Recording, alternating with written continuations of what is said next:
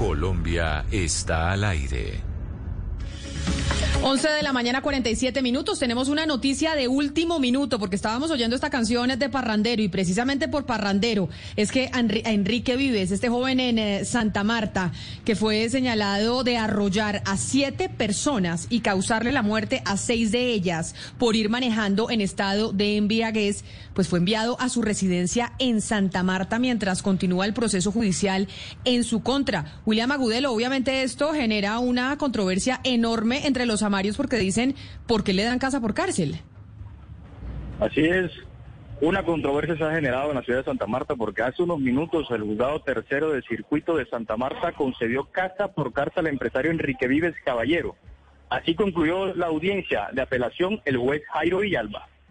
Negar la nulidad solicitada por el defensor de acuerdo con las razones anotadas en la parte motiva.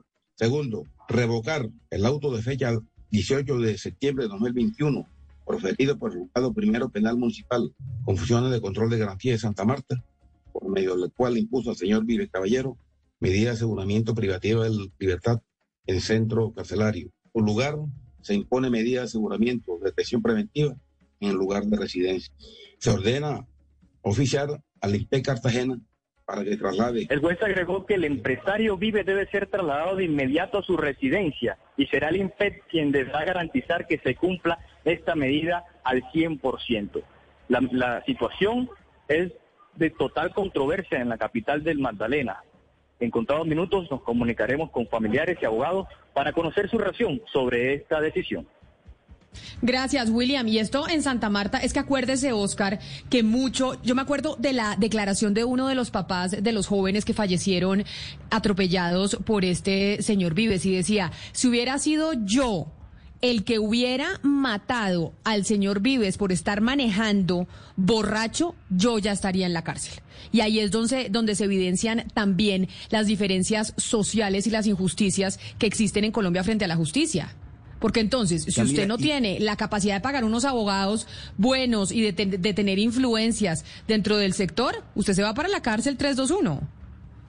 De acuerdo, Camila, y recuerde usted que en ese accidente murieron seis jóvenes, seis jóvenes de Santa Marta, de Gaira, que iban para Santa Marta. De tal manera que fue un accidente que causó conmoción en la ciudad y en el país.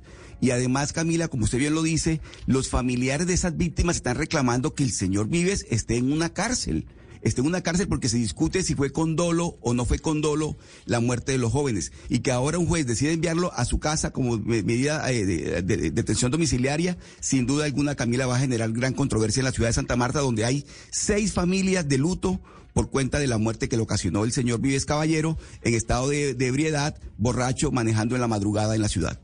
Pero es que cuando es, cuando ya en Colombia está estipulado que cuando usted mata a alguien o atropella a alguien en estado de embriaguez es con dolo. No hay, Valeria, usted que es la abogada de la mesa. Es decir, usted ya, si está borracho, eso implica inmediatamente el dolo. Es decir, que fue, que usted tuvo la culpa, pero además que quería tener la culpa. Que es lo que significa eh, cuando hablamos de dolo. Acá no es que haya. Claro. Claro. Cuando usted está borracho, ya hay dolo inmediatamente. es un tema Sí, ya no es un tema de negligencia, sino es un tema de que usted ya, cuando se toma un trago y se, se, pone al volante, usted ya tiene que saber que usted puede matar a alguien. Es decir, la, para la legislación penal es como si usted lo hubiera hecho queriendo matar a la persona. Entonces, pues no se puede hablar de accidente. No estaba en la cárcel antes. Exacto. Sí, eh, Valeria, no se puede hablar de accidente y Camila y oyentes, hay que recordar que a este señor se lo llevaron para una clínica en Santa Marta y que estuvo allá en la clínica Santa Marta, lo tuvieron y se salió de la salió de la clínica como Pedro por su casa, la custodia de la policía no hizo absolutamente nada, fue el abogado de las víctimas, uno de los abogados de las víctimas, el señor Ricardo Robles, el que dijo precisamente aquí en los, en los micrófonos de Blue Radio, este señor se salió de la clínica como si nada, después lo, además que había pues una orden de, de una jueza que decía usted se tiene que quedar ahí porque usted está bajo custodia, el señor salió como nada, después se fue para una clínica psiquiatra, es decir, psiquiátrica, es decir, este señor Vives, el poder que tiene esta familia, este señor ha hecho todo lo posible por escapársele eh, a la norma y aquí estamos viendo un producto más de lo que se ha visto desde el momento uno en que pasó este accidente y que todo el mundo estuvo en los medios, hemos estado pendientes precisamente para que no pasara esto que estamos registrando hoy. Que por eso yo le hacía la mención a Ana Cristina de lo que decía un papá pobre de No uno de sus hijos que lo, que lo atropellaron. Es, si hubiera sido yo, él dice, hubiera sido yo el que hubiera atropellado a alguien de la familia Estaría Vives, la yo ya estaría preso. Claro. Pero como es al revés, y ahí es donde dicen Claro, las injusticias que hay en Colombia frente en, en tantos temas. No, y en la clínica decían, cuando pasó esto en la clínica, mejor dicho, cuando desde, desde el desayuno se sabía cómo iba a ser el almuerzo, en la clínica decían, no, es que esto no es un centro carcelario, es una clínica. Sí, señores, pero ustedes tenían ahí una persona custodiada. Esa persona estaba bajo custodia, estaba con la orden de una jueza, estaba con custodia de la policía. Ese señor no se podía salir de ahí. Y ese fue el primer anuncio de lo que estamos viendo hoy, ya con domiciliaria. Esto no, no me imagino, es que esto para, la- para las víctimas es volverles a matar a sus familiares. Esto es una nueva muerte. Cristina por qué la gente no cree en la justicia. Después No. nos preguntamos por qué en Colombia la justicia está tan desprestigiada por decisiones como esta.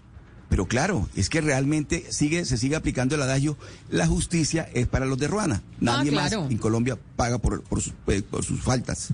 La justicia para los de Ruana, pero para ponernos un poquito más contentos, es que esto sí no, es de, como dicen eh, por ahí, de no te lo puedo creer, de verdad no puede ser. Y vamos a ver, como nos decía nuestro corresponsal en Santa Marta, que, va, que está pendiente del desarrollo de esta noticia para hablar con abogados, familiares de qué está pasando en eh, la capital del Magdalena con esta situación que es inaudita.